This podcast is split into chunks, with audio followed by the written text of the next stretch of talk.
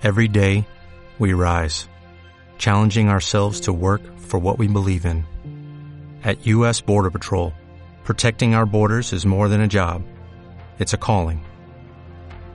Agents answer the call, working together to keep our country and communities safe.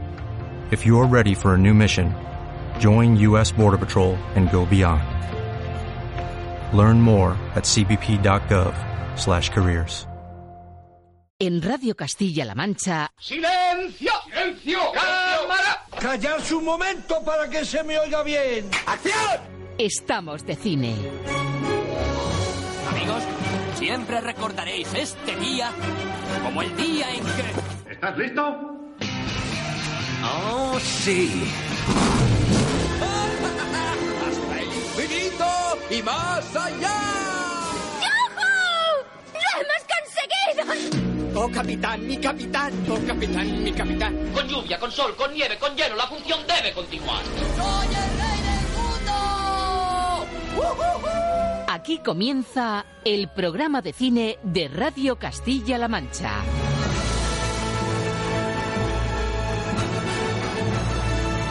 Presenta Roberto Lancha. ¿Qué tal familia? Muy buenas a todos, queridos oyentes y amigos de cine. Gracias por ocupar una semana más la butaca que hemos tenido a bien reservarte en Estamos de Cine en un verano que la verdad está siendo de lo más propicio si hablamos de títulos y de asistencia a las salas. De hecho, y para demostrar otra vez que la pareja cine y verano es un matrimonio más que saludable, tenemos los datos definitivos del pasado mes de julio, el mejor mes de todo el año en recaudación y además uno de los mejores julios de los últimos años. Y es que en solo cuatro semanas se han superado los 58 millones de euros en España, gracias por supuesto a estrenos tan potentes como El Rey León, Toy Story 4 o la nueva entrega de Spider-Man, Far From Home. El Rey León que sigue imparable y ya supera a su primo hermano Aladdin que venía siendo uno de los fenómenos del año. La nueva apuesta de Disney se cuela de los 25 millones de euros de recaudación y la han visto ya casi medio millón de personas en España. Ni siquiera el estreno hace una semana de Fast and Furious ha logrado bajarla del trono. Eso sí, este fin de semana afronta un nuevo reto que no va a ser fácil ya que tiene que medir fuerzas con una peli de animación para toda la familia, porque tres años después de su primera aventura vuelven las mascotas del creador de Gru, mi villano favorito. Una segunda entrega de esta especie de Toy Story versión animales de compañía que se convierte en la apuesta más apetecible para ir al cine en familia. Pero no es la única novedad de la semana porque de nuevo el terror llama a la puerta de las salas comerciales con una fórmula que tiene el sello en el guion y en la producción del oscarizado Guillermo del Toro.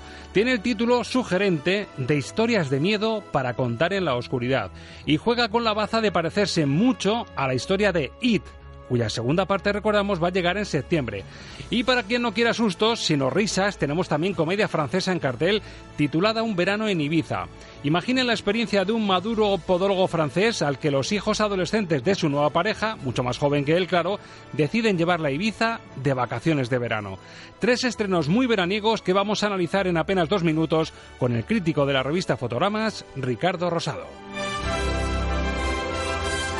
Y cumpliendo con lo prometido, hemos dejado con los pies bajo el agua en el mar a nuestro experto en música de cine Ángel Luque, que hoy nos plantea comprobar cuánto aguantaríamos con los pies metidos en el mar mientras suena esta música de fondo.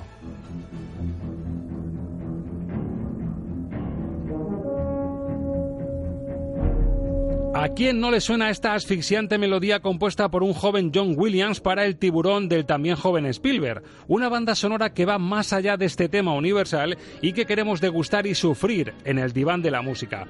¿El objetivo? Pues no es otro que descubrir al Williams menos repetido gracias a su incipiente apuesta por el terror y el suspense, que tuvo de hecho como resultado un Oscar y un billete directo para la historia del cine. Este es el menú de nuestro capítulo 153 y si te apetece formar parte de él, solo tienes que abrir bien los oídos y dejarte llevar. Querida gente de cine, gracias por estar y bienvenidos a Estamos de Cine. Good morning! Rainbows are shining through. Good morning. Good morning. Bonjour. Bonjour. Buenos días. Muchos días. Buongiorno. Buongiorno. Good morning. Guten Morgen.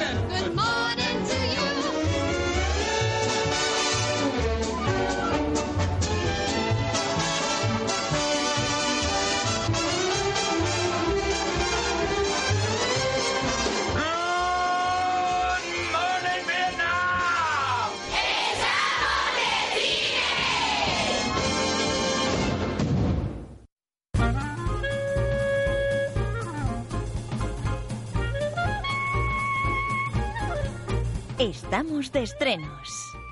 El repaso a la cartelera en Radio Castilla-La Mancha.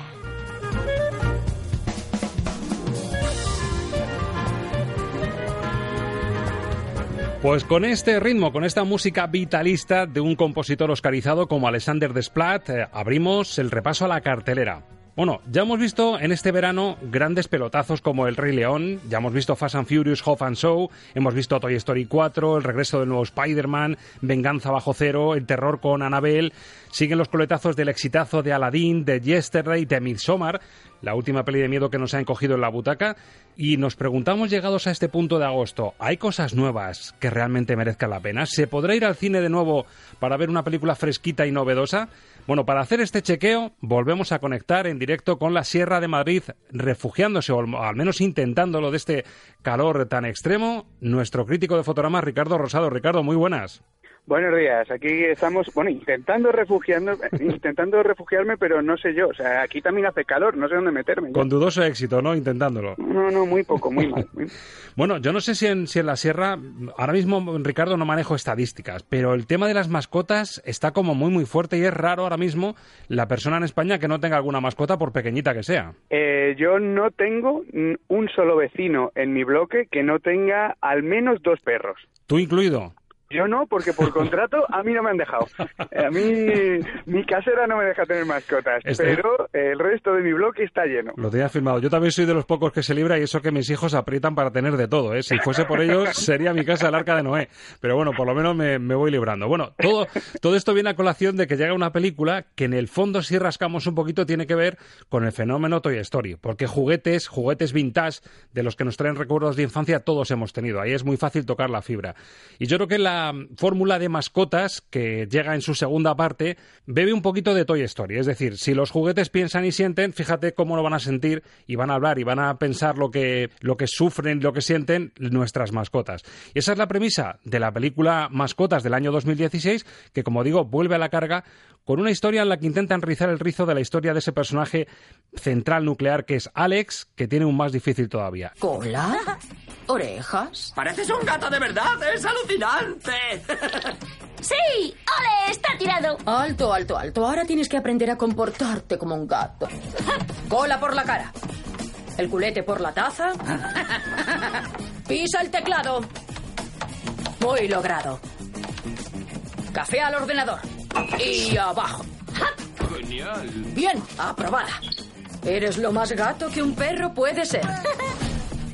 El perrito Max y sus compañeros que se enfrentan esta vez pues a nuevos retos. Su dueña Kate no solo se ha casado, sino que también ha sido madre por primera vez. Viaje familiar al campo donde conoce a un perro granjero. Bueno, unas subtramas que intentan alimentar una historia que entró muy bien en su primera parte y que yo no sé qué tal vuelve en esta segunda porque las críticas por el vistacillo que hemos echado previo, Ricardo, no son demasiado buenas. Cuéntanos primero qué te pareció Mascotas 1 y si ves justificada y te ha gustado Mascotas 2. Bueno, tenía sentido que existiese porque en, en Illumination Entertainment lo están haciendo bien, en realidad, están haciendo bastante bien las cosas y Mascotas 1 le salió bien, es exactamente como tú has dicho, es un poco coger la idea de Toy Story, de qué hacen los juguetes cuando no estamos en casa, pues igual pero con mascotas, y la primera tenía un aire eh, muy chulo y muy interesante y muy inesperado, que era que al, al basar toda la película en Nueva York le daban un aire muy especial a la ciudad que inundaba la trama. Y, y todo quedaba como una suerte de frillas, de historietitas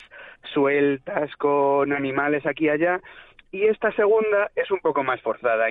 Intentan hacer lo mismo, pero parece que han ensayado antes y que no les está saliendo demasiado bien. Entonces queda un, poco más forzada que la primera, que resultó más sorprendente. se, Le, se le ve un poquito el cartón, ¿no? Se le ve un poquito los resortes al guion para que intente funcionar y queda como artificial. Se le ven los hilos. Y además hay, hay un par de ideas eh, que no están del todo bien resueltas, como una, una de las tramas eh, principales se aleja de Nueva York y es una historia de autodescubrimiento en una granja que tal, y en ningún momento queda bien con el resto de la película, descompasa. Cada, vez que nos vamos a esa historieta parece que todo lo demás tiene que frenar un momento y bueno, hay un, hay un par de soluciones extrañas en la película que no terminan de funcionar. Aún así, como película familiar y de animación de mitad de verano, pues está bien y va a funcionar. De hecho, es la tabla de salvación, porque tampoco hay muchas referencias. Quien haya visto ya esté al día con el Rey León, que cada vez son menos personas en el mundo las que no se han puesto al día con el Rey León,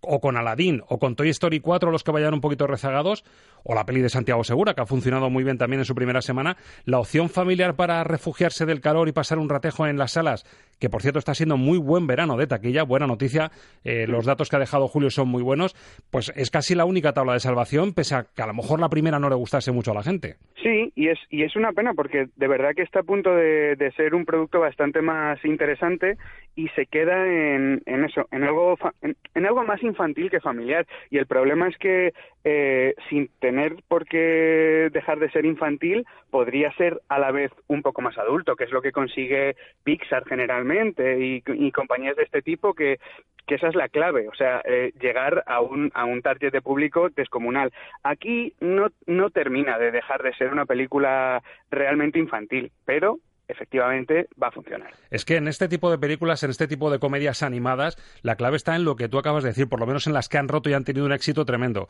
Y es que los niños con los puntos más infantiles se ríen, pero esa socarronería, esa ironía que está en ciertas respuestas, en ciertas eh, frases que dejan caer para los mayores, es donde está la fórmula perfecta. El equilibrio entre que los mayores rían y los niños nos miran como diciendo, ¿y por qué te ríes con esto si yo no lo he cogido? Y que, sin embargo, ellos con los puntos que tienen para los niños es donde les roban el corazón. Y cuando se mm, eh, clava la fórmula, cuando esa mezcla se hace perfecta, es cuando funciona una película. Y yo creo que eh, Illumination, los de, los de esta eh, productora, yo creo que ellos sí que lo han conseguido en ocasiones. Con Mascotas uno lo consiguieron un poco y con las dos primeras entregas de Gru, incluso un poco con el Lorax, yo creo que sí que estaban más en ese nivel de puede interesar a alguien adulto y desde luego es una película infantil. Y con el inicio de Mascotas 2 parece que va a ser así, tiene un inicio brillante, tiene una, una primera explicación de, de cómo están en este momento las mascotas protagonistas de la película y luego se viene un poquito abajo, me temo. De hecho, el director, uno de ellos es Chris Renault, el principal, que es efectivamente responsable de Gru, mi villano favorito, con lo cual sabían lo que hacían. Y bueno, parece que está un poquito descafinada. De hecho, a la crítica no le ha acabado de convencer. Está, de hecho, en Internet, en las páginas cinéfilas, por debajo del bien. Y de la prensa internacional llega a España este Mascotas 2, por debajo también de las tres estrellas. Tú sobre cinco, Ricardo, ¿qué le pones a Mascotas 2? Pues le pondría mm, dos y media. Dos y media. Bueno, un aprobado que para la etapa del verano en la que estamos no está nada mal, aunque es la película fuerte de la semana. Yo, fíjate, voy a confesar ahora mismo, abro confesionario, que me gusta, me gusta confesarme contigo, Ricardo, lo reconozco. Sobre Mascotas 1, preparados para esta película, pues dije en casa, le dije a mis chicos, digo, bueno, vamos a poner Mascotas 1 que yo no me acuerdo bien. Y, y la vemos porque de hecho creo que no la he visto. Bueno, pues empecé a ver Mascotas y me di cuenta de que ya la había visto, pero no la recordaba. Mal síntoma. Mal, mal. Cuando, cuando eso ocurre, y además con una película que es de 2016, o sea, no, no la viste en los 70 precisamente. Exacto. Eh, pues, hombre, eso es que bien, bien, bien no está funcionando, desde luego. Pues no me acordaba de Mascotas 1 y ya cuando empecé a revisarla digo, ah, pero si la he visto. Y te da la sensación de que has visto como una cosita un poco de segunda división. Como que no, porque con Toy Story no te pasa eso. Te acuerdas perfectamente de la historia de, de Buzz Lightyear, de Woody, de, de Andy, de todos. Efectivamente, esto, bueno, es eh, un, un, segundo escalón y con Mascotas 2 me temo que está todavía un poquito más abajo. Bueno, y rompo una lanza por una película de la que casi nunca se habla, a lo mejor se hizo en su día cuando, cuando Toy Story empezó a, a pegar fuerte en los años 90, pero es una referencia, igual que yo he referenciado Mascotas y la he comparado con Toy Story, creo que no sé si se ha hecho justicia del todo con una peli del año 89, que es Mira quién habla que es cuando nos descubrieron que los niños también tienen sus propios pensamientos y nos pueden sorprender con lo que están pensando por debajo. Y yo creo que un poquito la base de tanto Toy Story como esta se basa un poco en lo que otros personajes que no pueden hablar pueden estar pensando por dentro. Yo creo que Mira quién habla fue una genialidad en su año y el único problema de Mira quién habla es que luego se quemó un poco el producto porque hicieron eh, Mira quién habla ahora y Mira quién habla también con un perro y, ya como que mezclamos ideas de unas ideas de otras. Pero efectivamente la primera eh, era una muy buena idea y sí que se pueden encontrar eh, nexos de unión con la idea para estas películas y, y Mira quién habla porque efectivamente es qué está pasando realmente con las cosas que tenemos a nuestro alrededor mientras no nos damos cuenta. Exacto. Pues dicho queda esta referencia, mira quién habla, se lo merece porque fue un punto de película. Aquí se estrenó en España en julio del 90, fíjate si ha, si ha llovido ya. Y hay terror. Estamos en una cartelera de verano, pues muy de verano, porque vamos a tener comedia de animación como es Mascotas 2 y peli de miedo que yo ahora te voy a proponer un subtítulo para esta película una vez que escuchemos el tráiler y que también la ha visto Ricardo Rosado. Además tengo aquí un libro que me han pasado, un libro original de la película, en el que parece ser que el nombre que aparece, pues se le augura un futuro bastante entretenido. Yo tengo aquí el nombre de Ricardo Rosado en el libro. No sé si será bueno o malo. Así como escrito con sangre. Bueno, bueno, no sé yo. No, quiero saber nada. Vamos a ver en el tráiler que nos cuentan de si tu nombre está en un libro un poco sospechoso, que es un libro que recoge historias de miedo para contar en la oscuridad, que es el título de la peli producida por Guillermo del Toro y que ya está en pantalla. Hay personas que creen que si repetimos las historias muchas veces, se hacen realidad. Nos convierten en lo que somos. Y eso da miedo. ¿Quieres ver una casa encantada?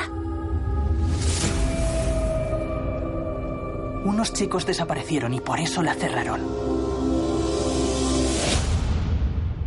Vale, ya está vista. ¿Nos vamos? Menudo gallina.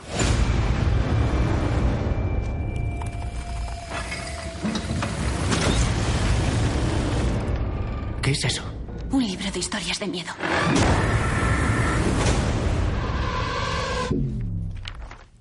Cuéntame una historia. Eh, ¿Qué ha pasado? Tommy ha desaparecido. Su nombre sale en el libro. Es imposible que tenga algo que ver, ¿verdad? Y si lo que pasa en el libro es exactamente lo que pasa en la realidad. ¡Ay, Dios! Pues eso nos preguntamos. ¿Y si lo que pasa en el libro pasa en la realidad? Y aquí tu nombre apuntado lo tengo en el libro referencia de la película, Ricardo. Mal asunto. No, tenía que pasar. En algún momento tenía que pasar. Según eso, según el argumento de la película, ¿cuánto te quedaría de vida si realmente tuviese yo el libro y pusiese tu nombre? Eh, mal vamos. Eh, no, no, sé si se va a cortar la conexión en cualquier momento. Eh, yo creo que al aperitivo no llego. Sería muy de peli de miedo eso, ¿eh? De repente que se corte. Ricardo, ¿sigues ahí? Estoy por cortar aposta para dejar esto en alto. Bueno, hay que decir que es una peli, yo te iba a proponer el subtítulo, por las fechas en las que estamos, por lo que queda para el estreno de la peli que te voy a decir, y por el argumento un poco con pandilla de chavales con que se cuentan historias casa encantada, yo lo subtitularía Esperando a It 2.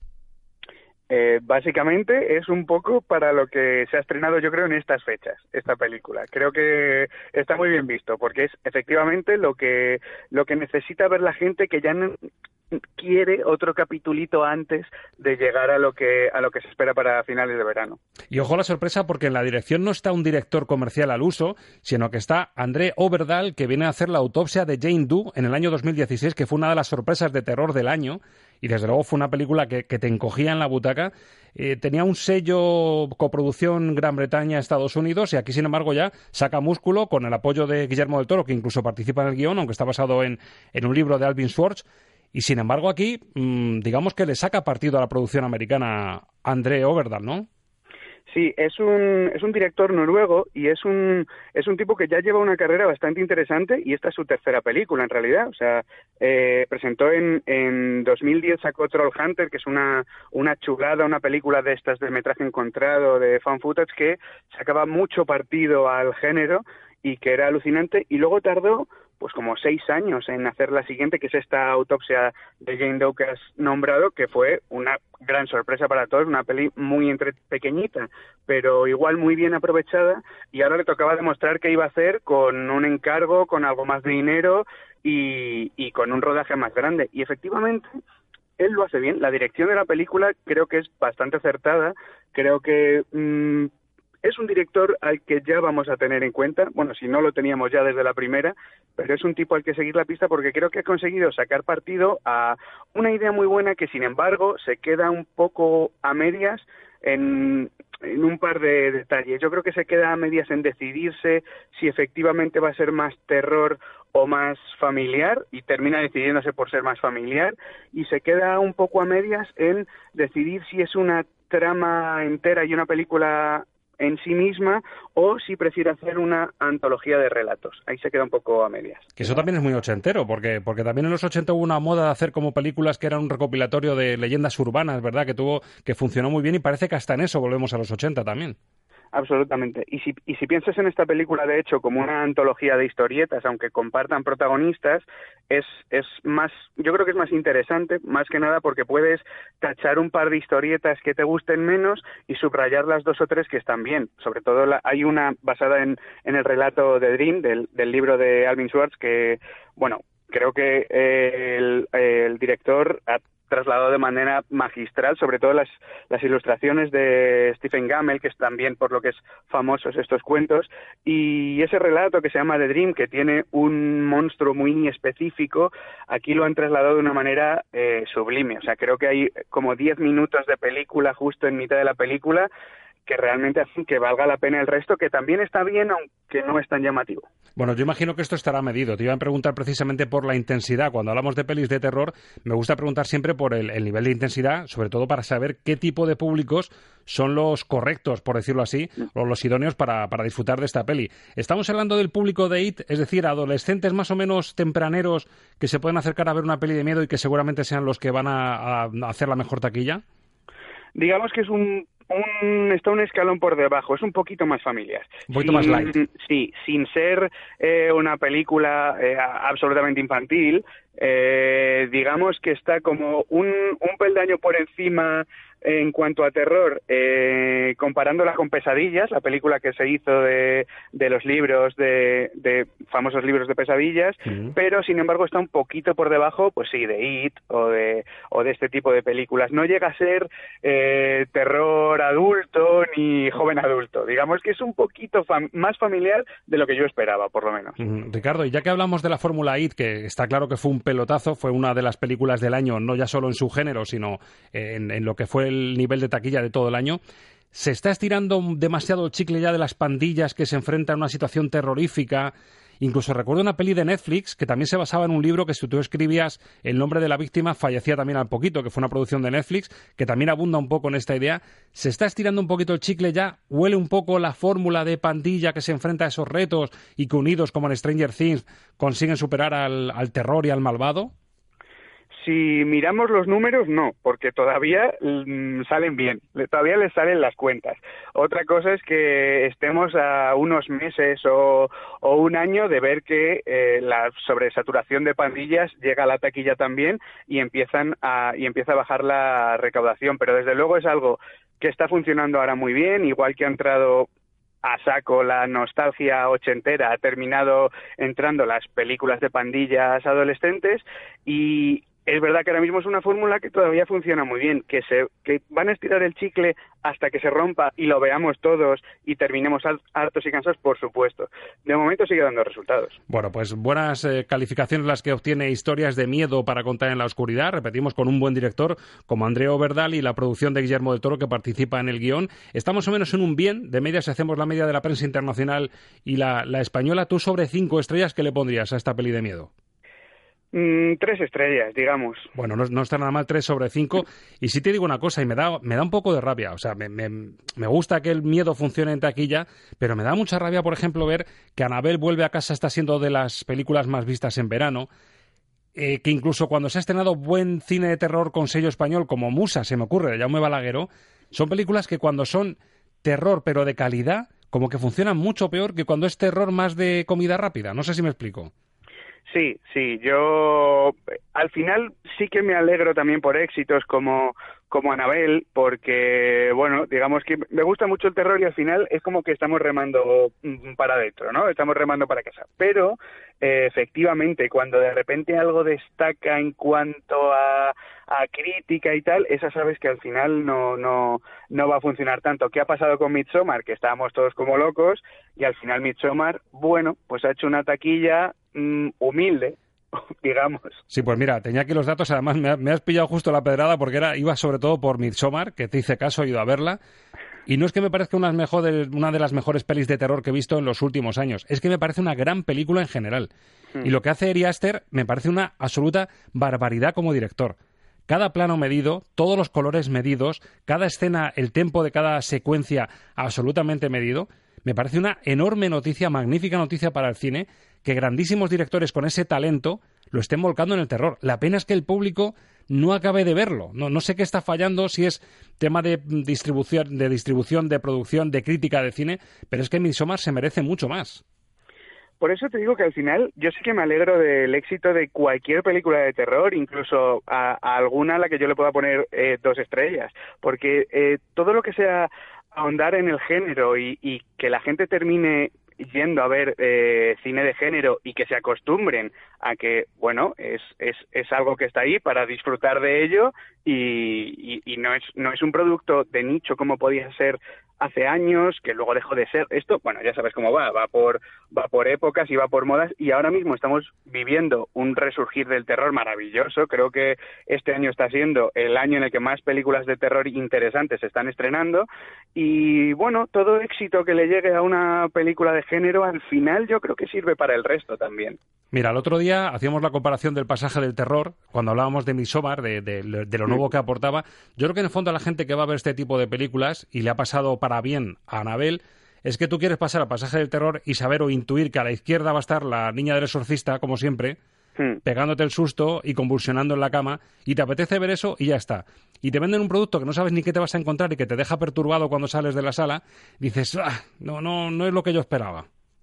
Sí, en, en Midsommar no es un no es un pasaje del terror, es una habitación en la que te meten y va entrando y saliendo gente y te van presentando cosas y tú no sabes dónde va a venir el susto, no sabes qué va a pasar, no sabes por qué no se apagan las luces y se sigue viendo todo tan claro y aún así estás tan asustado. Y yo creo que esa es la magia de esa película. Pero vaya, lo dicho, si todo el que compre la entrada para montarse en una de estas atracciones al final eh, va a ser más fácil que las que nos resultan más interesantes a nosotros se sigan produciendo. Eso es. Bueno, pues Midsommar decíamos, hablábamos de taquilla, pues mira, la semana del 2 al 4 de agosto, en ese fin de del 2 al 4 de agosto, consiguió 70.000 euros de recaudación y el Rey León, que se ha mantenido en lo alto de la piedra reinando en la sabana, 2.225.000 a poquitos, a poquitos se ha quedado a uno, solo unos miles de, euros de recaudación Fast and Furious. O sea que por fin una mm. semana de que un estreno casi le pega la dentellada al Rey León, ¿eh? pero no. A, punto. a punto.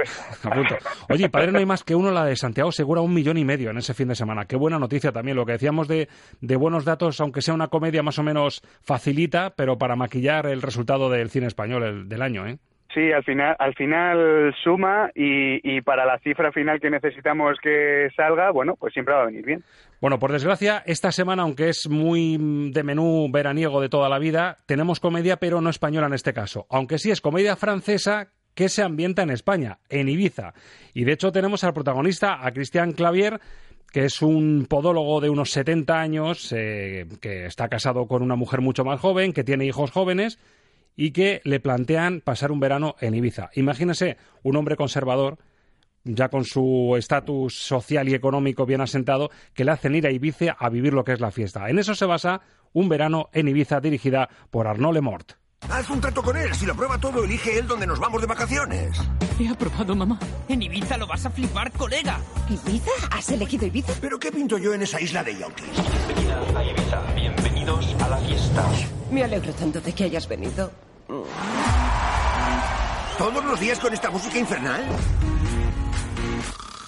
Yo no he elegido venir con Shrek. ¿Shrek? Mamá, es un carroza.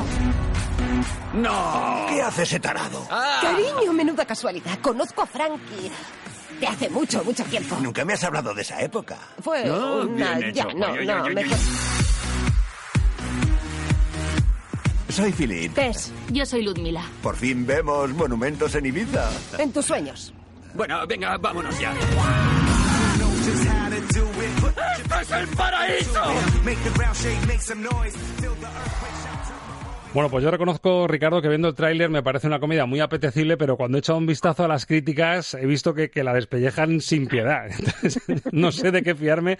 Desde luego, la idea y la premisa es simpática porque, claro, que un señor francés ya un poquito aburguesado le propongan los hijos de su novia pasar un verano en Ibiza y meterse en medio del desfase, tiene que ser cuando menos curioso. Sí, es, una idea muy de la comedia francesa del año de este mes. En realidad creo que le, viene que ni pintado. Eh, yo no, no la he podido ver todavía, pero pero vaya es que huele a es que la industria francesa tiene la maquinaria bien engrasada y en realidad estas cosas les, salen como churros. Otra cosa es que eh, convenzan más o menos fuera. Además es curioso porque cuando hablamos de distribución, que es una de las claves para que una peli tenga éxito o no, que es lo que ha pasado con Midsommar, que quizá no ha tenido el empujón en la distribución, la publicidad que le hacía falta, es curioso cómo una comedia francesa como esta y como otras tantas que hemos visto este año puedan llegar a salas comerciales, muchas de ellas de Castilla-La Mancha, en, en, centros comerciales, en los que a lo mejor apuestan por dos apuestas seguras. Hay muy poquito margen de riesgo y, sin embargo, esta comedia se cuela en salas comerciales de las que podemos tener nosotros en el centro comercial más cercano quizás sí que han apostado realmente como si fuese la comedia francesa del año y además con el con el tema que tiene y en el mes en el que estamos mmm, han debido sumar dos más dos y han dicho bueno pues a por todas a ver si llevamos a la gente a las salas. Bueno, pues seguramente que rasca un poquito de la taquilla, aunque tiene pinta, así mirando las tres, eh, el pulso entre historias de miedo para contar en la oscuridad y mascotas dos, ¿quién crees que se lleva el gato al agua esta semana? Hombre, yo creo que por, por tipo de público, Mascotas 2 al final es una película infantil que lleva, lleva a los niños al cine, por lo tanto lleva a los padres también y al final en los números eso funciona estupendamente. La pregunta es, ¿le pegará por fin la dentellada al Rey León, al, al otro superhéroe animado, por decirlo así, pero en carne y hueso esta vez? Eh, no sé ya eh, si el Rey León está como para aguantar otro finde, pero veo posibilidades todavía. Ya, ya sería increíble, ¿eh? Pero que está, ese león no hay quien se lo baje, ¿eh? Vamos a tenerle que poner cuatro estrellas y media al final, Rey León. ese león no hay quien lo tire de ahí. ¿no? En, en, un mes volvemos a hacer repaso. Oye, vamos a actualizar un poco las estrellas que pusimos en aquella ocasión. Y yo creo que vamos a tener que cambiar al final. La, yo la cambio y aquí no ha pasado nada, ¿eh? Bueno, y la semana que viene, en mitad de agosto, casi coincidiendo, sin coincidir con, la, con las ferias de, de muchísimos pueblos y, y localidades de Castilla-La Mancha y de España, vuelve el señor Tarantino.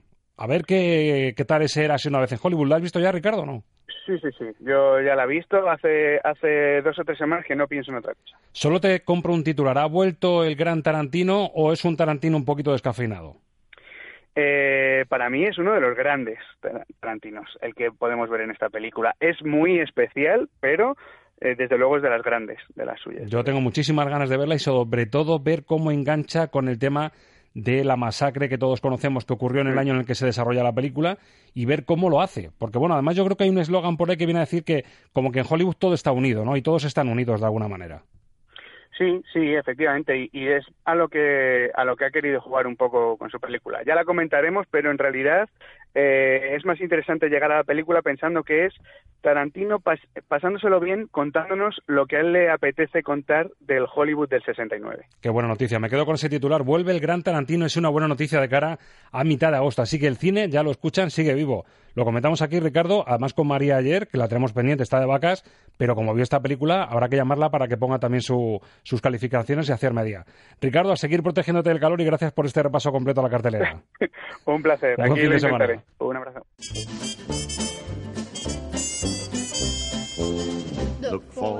¿Llevas mucho sin ir al cine? ¿Ni recuerdas tu última película? No te subestimes. En CMM Radio te hacemos recordar cuánto te gustaba estar de cine. Estamos de radio. Estamos de cine.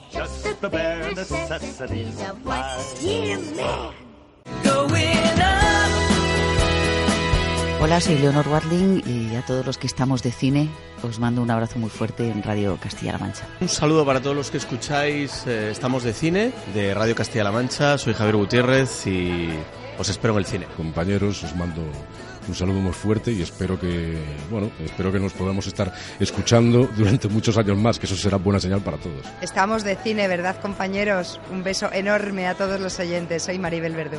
Hola, soy Juan Echanove y quiero mandar un saludo muy afectuoso a todos los oyentes de Estamos de Cine de Radio Castilla-La Mancha. Hola, soy Iciar Boyaín. Un saludo para los oyentes de Estamos de Cine. Hola, soy Antonio de la Torre y Estamos de Cine. Hola, soy Joaquín Reyes. Un saludo para los oyentes de Estamos de Cine.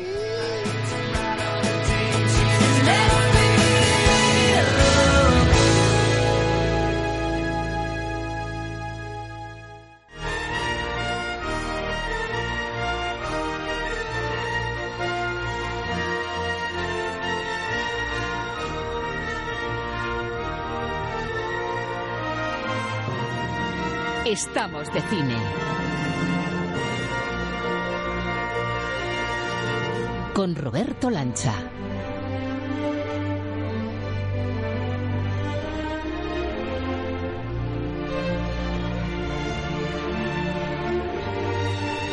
¿Y quién no conoce esta melodía que suena ya de fondo en Estamos de Cine? Año 93, Parque Jurásico y uno de los grandes maestros, John Williams. Esto en el año 93. Ángel Luque, muy buenas. Muy buenas, Roberto. Un experto en hacernos soñar con lo imposible, como ese señor Williams, con dinosaurios que pueden convertirse en realidad en ese año. Y le fue capaz de dar esta música tan extraordinaria. Pues John Williams le dado música prácticamente a todo. Yo creo que, que le quedan pocas cosas eh, por darle vida a cualquier sentimiento, a cualquier sueño, a cualquier emoción. Yo creo que le ha puesto, y a cualquier espectáculo, eh, sobre todo, le ha puesto música. Hombre, esto fue terror y suspense por tierra, mar y aire, porque los dinosaurios no, no dejaban títere con cabeza y un poco la metáfora que quería y la fábula que quería reflejar Steven Spielberg es que cuidado con jugar con la naturaleza y con jugar con el ADN y con el pasado y es un poco el suspense que nos con lo que nos atenazó, como digo, por tierra, mar y aire. Pero mucho antes hubo una película que con muchísimos menos efectos, con muchísimos menos recursos, pero con mucha imaginación, con mucho pulso cinematográfico y con una gran banda sonora, nos logró Aterrorizar. Aterrorizar directamente. Mira, yo estaba metiendo los pies en el agua ahora, mételos un poquito tú. A ver, vamos a hacer la prueba. un poquito así. Mete así un poquito los pies en el agua y te hago una prueba. A ver cuánto aguantamos con los pies dentro del agua, así en el mar, con estas olas suaves que tenemos a, esta hora en la costa americana. A ver cuánto aguantamos con los pies dentro cuando empieza a sonar esto.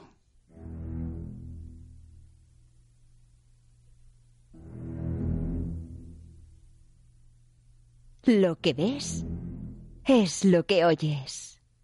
Música para soñar cine con Ángel Luque.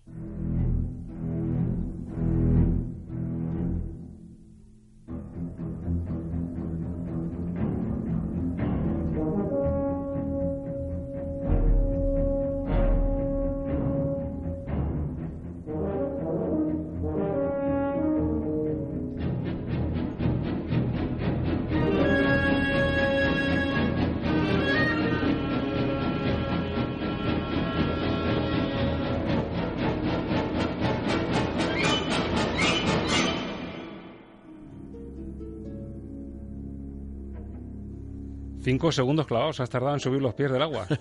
y son muchos. si no da tiempo ni a que se acerque la aleta del tiburón. y son muchos. que, bueno, eh, estaba yo pensando mientras escuchaba esto, decir, hemos tardado mucho en poner esto, ¿eh? porque estos son los grandes sonidos que ha dado el cine. Eh, yo creo que... Es un sonido universal para reflejar que viene un tiburón. Claro, además, esto es, eh, si nos metemos a hacer un poco de historia de la música cinematográfica, es, es el hijo, es el sucesor del famoso tema de la ducha de, de, Psicosis, ¿no? Es un poco su sucesor. Y clarísimamente John Williams se inspira en lo que en lo que Bernard Herrmann hace. Para empezar porque eh, utiliza un elemento que ya es importante analizar y es que eh, las cuerdas vuelven a ser las protagonistas de lo que es el chillido y de lo que es eh, la creación del suspense, ¿no? Bernard Herrmann, cuando hablamos en su momento de él y de sus composiciones, decía que él se imaginaba ese, ese dolor sordo que aparece en la ducha, él se imaginaba el terror en blanco y negro, él se lo imaginaba con el sonido de las cuerdas, ¿no? Entonces la cuerda cobra un protagonismo fundamental para este suspense y John Williams, que es no solo un maestro de la música, sino que es muy listo, dice, a ver, Aquí hay un antecedente que es el de Bernard Herrmann. Él mm, utilizaba esto y yo voy a seguir un poco lo que Herrmann hizo. Y realmente volvió a crear una melodía emblemática, una melodía eh, que mm, muchos han dicho, y yo creo que tienen razón, no es realmente un tema musical. No es realmente un tema musical. Es, es un una sugerencia musical. Es, atmosférico, es atmósfera pura, ¿no? Claro, mm, en el sentido de que no tiene un desarrollo largo, sino que está hecho para ser utilizado. De hecho, eh, ahora lo, vamos a poder ver en el, en el desarrollo un poco de, la sección. Eh, es un puro leitmotiv en cuanto a duración, que lo utiliza eh, John Williams de manera muy, muy, muy medida, en los momentos oportunos, concretos, para crear algo que Spielberg quería hacer en la película y no sabía cómo solucionar, y es que no podían utilizar durante mucho tiempo al tiburón. El tiburón no podía aparecer excesivamente tiempo porque, claro, decíamos de los efectos especiales. Es que la, eh, máquina que, crearon para esto, con el salitre marino, etcétera, etcétera, tenía muchísimos problemas con el, con el aparato. Y Spielberg, que también es muy listo, sabía que si lo ponía excesivamente entre, en pantalla iba a empezar a no ser creíble, se iba a empezar a notar que era un muñeco. Entonces, claro, decía, no, no, ¿Cómo hacemos esto? Aquí no hay ordenador, aquí, claro, todo eso no existía todavía. La mejor forma es economizarlo. Que aparezca en sombras, que aparezca en planos directos muy cortos y que la música cumpla la función del tiburón en imagen. Y claro, solo lo emplea en los momentos en los que tiene que generar un suspense, pero sin excederse, ¿no? Y eso, claro, es que, es que es soberbio. Es que es una de las claves del cine de terror. ¿Cuánta gente que a lo mejor ha tenido la ocasión de poder hacer snorkel o de bucear en un sitio absolutamente perfecto para hacerlo, pero que tiene ese, miedo a lo que puede haber debajo del agua? Hmm. Lo que tienen en la cabeza es ese temor sin ver absolutamente nada, sin que les haya rozado nada, sin ver ni una sombra ni nada, simplemente ese temor que tienes dentro es lo que suena en el primer tema de Tiburón. No, y a partir de esta Sin película, necesidad de ver claro, nada. ya está identificado con esto. O sea, a partir de esta película ya se creó. Si encima pones una aleta llegando, ya es cuando dice, madre mía. Pero mira, hay, eh, yo- si alguno va a revisar la película ahora, que es muy veraniega, es muy de cine de verano, yo la recuerdo mucho, Tiburón Sí, de sí, cine de verano, si la van a revisar, que observen que hay, una, hay un momento en la película donde un niño se pone una aleta y juega a dar un susto. En ese momento no va a aparecer esta música, que podía haberlo utilizado, pero lo hace precisamente para separar un poco y no destrozar ese suspense real, ¿no? Eh, Ahí no hay música. Directamente dicen, no, aquí no suena nada. Que sea el espectador el que vea el juego, pero no entre, porque si no vamos a desvirtuar el tema. O sea, cómo lo utilizaban a la perfección. Cuando suena de verdad es cuando dicen, oye, que esto ya va en serio. Sí. Que no es la historia de Pedro y el Lobo. Oye, que ahora sí hay lobo. Y lo mete dentro, lo Sí. mete dentro, es decir, no, no, no va suelto, sino está un tema desarrollándose y de repente aparece el leitmotiv. Se insinúa y desaparece, se insinúa y desaparece. Y cuando va a aparecer realmente el tiburón, entramos con otra música, ¿no? Una película clave en la filmografía de Spielberg, de hecho estamos en mitad de los 70, años 75. Para mí, tanto la composición de John Williams, sorprendente, porque no es un director en absoluto, de com- com- compositor asociado en absoluto al terror, y sin embargo aquí dio una versión que no se conocía de John Williams. No, claro, además que aquí George Lucas tiene mucho que ver porque se le, se le recomienda a Spielberg y dice, mira, esto te lo va a solucionar, te lo va a solucionar. El maestro Williams ya lo vas a ver. Estaba ahí eh, con el gran éxito de la Guerra de las Galaxias y se planta con esta banda sonora y gana el Oscar a la mejor banda sonora, gana el Globo de Oro a la mejor banda sonora, gana un Grammy por esta banda sonora y gana un, BAFTA por esta banda sonora. Es decir, Sin ser la más colorida, la, la que tiene más florituras. pero eh, es magistral en claro. su forma de hacerse dentro de la película. Para mí, fíjate Ángel, este tiburón es este Jaws, título original Mandíbulas, no, Mm. no es tiburón, sino que es Mandíbulas el título original Jaws. Es el punto de inflexión que hay en el cine. Es decir, esta película podría haberse firmado perfectamente por Bernard Herrmann en la música, como tú decías, y por Hitchcock en la dirección. Y aquí hay un relevo generacional en el que un chaval llamado Spielberg, que es un friki del cine, que llevaba rodando con Super 8 desde los 14 años, da el salto. Además, fue una, una película clave en la filmografía de, de Steven Spielberg, porque es la que le impulsa al estrellato por completo. Mm. Y un señor como John Williams que demuestra que es capaz de hacer todo. Claro, estos son los pájaros llevados a un tiburón. En cierta es. medida, no estamos en el aire, sino estamos en el fondo del mar. Y eso John Williams también lo capta, lo vamos a ver en la música, lo capta porque crea dos planos musicales. Uno es el terrestre, que es más frívolo, que es mucho más ingenuo, que es ese ser humano que se cree todopoderoso y dentro del agua ya no lo es. Y dentro del agua quien manda es el tiburón y su música es totalmente terrorífica. ¿no? Pero ahora viene lo bueno, porque claro, ahora estamos diciendo especial de tiburón en Estamos de Cine. Hemos escuchado el tema principal que todo el mundo sabría tararear, por lo menos el principio, pero luego ¿qué? ¿Hay más después del tema clásico de la amenaza del tiburón? Claro que lo hay. Ejemplo de ello es este tema que se titula Padre e Hijo. Ojo, abrimos bien los oídos porque vamos a descubrir ahora realmente la- el potencial que tiene la banda sonora de Williams para tiburón.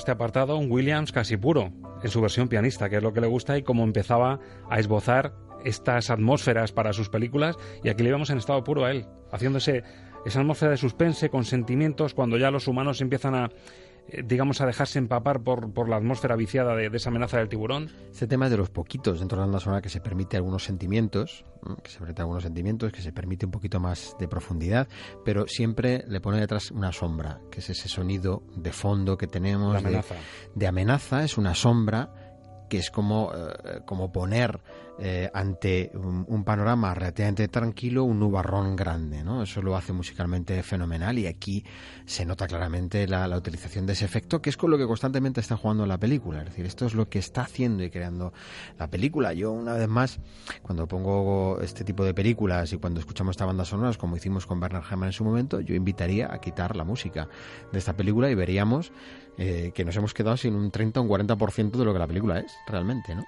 No sé si en el documental que me hablaste de John Williams y de Steven Spielberg, eh, hay un momento en el, en el, que le enseña una melodía sí. con el piano. ¿Era tiburón? Claro, era, era de tiburón. Era ¿no? tiburón, sí, sí, sí. Cuando, porque Spielberg estaba muy preocupado, porque realmente no sabía cómo, cómo resolver esto bien. Porque sabía que la música iba a ser una parte esencial. De... Sabía que la música iba a ser una parte esencial, no sabía cómo cubrir la figura del tiburón sin darle excesivamente protagonismo para que no perdiera. Eh, pues eso, ese, ese, ese, efecto, ese factor sorpresa, para que no cargara excesivamente en el espectador. Entonces, cuando le da a Williams la banda sonora, va pidiéndole claramente esto. Mira, necesito algo que identifique muy al tiburón porque va a haber muchos momentos en los que lo que va a sonar es música. Esto lo tenemos en Benur. Cuando Benur, la figura de Jesucristo, aparece de espaldas constantemente y aparece insinuado por la melodía, saben que el leitmotiv va a ser obligatorio para hablar del personaje. Aquí es lo mismo, el personaje tiene que tener un leitmotiv obligatorio porque no pueden ponerle mucho, mucho tiempo. Entonces, eh, Williams invita a Spielberg a su casa, mira, oye, he pensado esto. Y le toca al piano las cinco notas iniciales. Y dice Spielberg, esto. Esto es, este es el tiburón. Y también la, la, capacidad y el olfato también de un director, porque claro, por muy bueno que sea Williams, solo con el pianito, el hacer el tin, tin, tin, tampoco creo que fuese como para decir esto es una maravilla. O sea, que tiene una capacidad de abstracción y decir, no, no, esto sí. se puede convertir en algo grande. Ahí Spielberg lo cuenta en su uh, inglés americano, es terrific. Fue que me quedé ya impactado, ¿no? Según le oí, claro, a partir de ahí, es que la historia entre ellos dos es la historia de un entendimiento perfecto. Y eso, claro, es que en el cine es lo que hace que funcione. Una sintonía maravillosa. Williams tarareando solo y tecleando con, en el piano esa melodía, pero luego, amigo, una vez que se aplica a la película y encima ya llega un ataque fuerte del tiburón, suena algo tan potente como esto.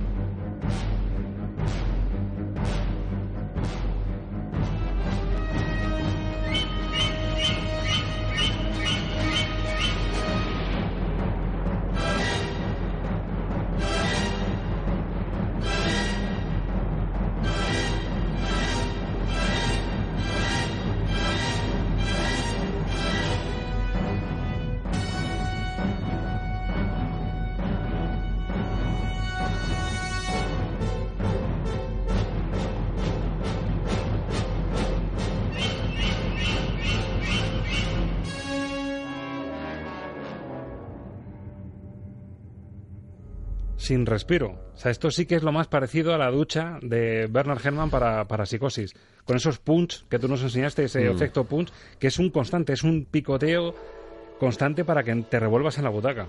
¿Y cómo va eh, incluyendo instrumentos y haciéndolos desaparecer, según va necesitando que es una riqueza lo que tiene la melodía impresionante. Lo que pasa es que, evidentemente, vamos a lo que tantas veces hemos comentado, esto no es una melodía agradable para escuchar, o sea, esto no te lo pones para ir de camino a una montaña tranquilamente o a ducharte con relajación, o sea, no es una música, pero cumple perfectamente su función, que es para lo que ha sido creada, ¿no?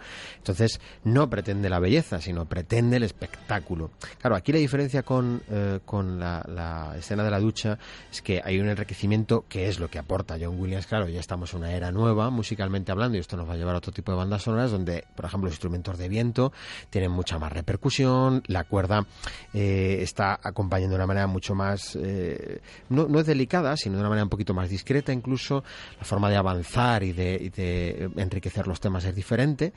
Vamos viendo algo totalmente distinto ¿no? en la forma de, sintonizar los, los, temas, pero eh, realmente nos encontramos de nuevo con uno de esos eh, eh, temas que que vienen a definir claramente lo que se hace con la música del terror. Cuando hablábamos de cómo utilizar el sintetizador, cómo se eh, ha asociado mucho más a la música electrónica, hay que volver a esto y no nos da cuenta de decir, bueno, con un sonido clásico de orquesta se puede conseguir también ese terror tremendo, ¿no? Es tan bueno que yo creo que si tienes esta música en la cabeza, estás en el garaje de tu, de tu casa y ves al caniche de la vecina que se acerca... Te parece terrible. Y, te parece terrorífico. Y dices, este caniche bueno, además me refleja va a también, matar. el tema refleja la lucha. Es una lucha entre el hombre y, y- la naturaleza. y la naturaleza, ¿no?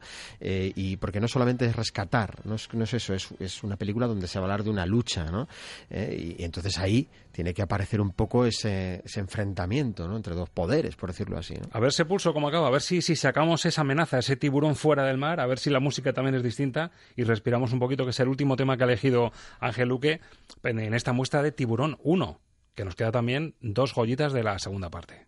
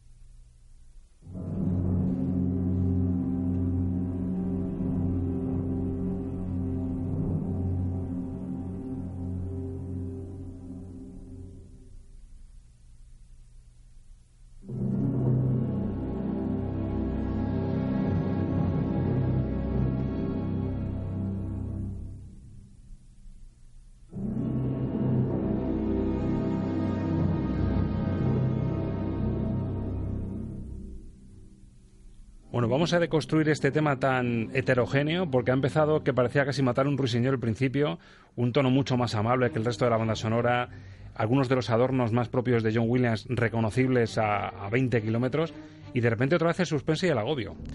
Son esos dos planos que yo indicaba antes. Es el plano de, de la tierra, lo terrestre, son los bañistas, un día de playa maravilloso, dulce, donde no tiene por qué pasar nada y todo es idílico, ¿no? Y de nuevo demuestra esa ingenuidad del ser humano, ¿no? que se cree pues que omnipotente, que está hiperprotegido y que nunca pasa nada.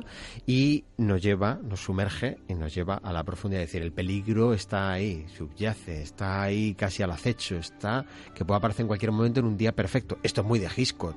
Esto es muy de Hitchcock, ¿no? Hitchcock siempre decía que el terror está en lo ordinario, en lo cotidiano, ahí es donde más pues, se puede pasar miedo. Pero claro, un día de playa tranquilo, ¿qué va a pasar? ¿Por qué va a aparecer un, un tiburón a fastidiarte el día de esta manera, no? Entonces, el tema está definiendo claramente la historia. Un día de playa, verano, tranquilidad. ¿Y qué va a pasar? ¿Qué hay por debajo? ¿Qué puede pasar en ese fondo que no conocemos? ¿no? La primera parte más amable, más dulce, sería tú y yo hablando en el programa, tranquilamente en la mesa, sonrisas, diálogo, y de repente la cámara va bajando y vemos una serpiente cascabel En el mitad de tus piernas y las mías. Pero, noso- pero nosotros no lo sabemos. Esto es el juego, ¿no? Lo sabe el espectador y con esta música encima se ensalza la sensación de mm, peligro inminente. Eso es, eso es.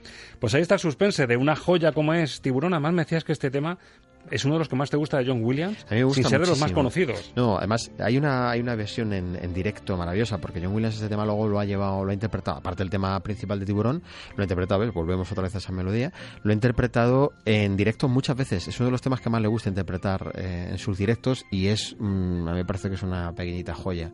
Y, an- y anticipa mucho temas, pues como bandas sonoras como las del Imperio del Sol, por ejemplo. ¿no? Y la hemos descubierto gracias a esta sección homenaje a Tiburón. Tanto éxito tuvo la primera parte que en la segunda, pues casi Spielberg se permitió estar un poco en la sombra y dejar que dirigiese Janot Schwartz en el año 78 pero eso sí, con la música de nuevo de John Williams, que digamos que se volvió a retar a sí mismo. Bueno, aceptó John Williams esto sin estar Spielberg porque todavía no, había esa unión inseparable, estaban comenzando casi los dos, por decirlo de alguna manera, y todavía no estaba. Entonces le piden que vuelva a hacer la segunda parte. Y John Williams aquí lo que hace es alejarse mucho de lo que había hecho al principio. Utiliza el leitmotiv poquísimo, no vuelve casi a aparecer, curiosamente, para no repetir. Quieren que sea una historia nueva, aunque la propia película esto no lo consigue. No lo consigue porque el factor sorpresa ya no existe de la misma manera que en la primera. Eh, y mm, al menos consigue una banda sonora mucho más amable, curiosamente. Se recrea mucho más. Eh, es una banda sonora que está mucho hecha de una manera mucho más formal, por decirlo así, ¿no? La primera sorprendente por todo lo que aporta novedoso, ¿no? Es como el Tubular Bells de Michael Field, el primero, y el segundo ya es otra cosa. Está bien, es una banda sonora bonita, pero no llega ni mucho menos al nivel. Pero tiene algún tema destacado que es un poquito con lo que vamos a terminar, ¿no? Entre ellos este, que no es buscando a Nemo, pero sí buscando a una orca que es protagonista en el arranque de Tiburón 2, año 78.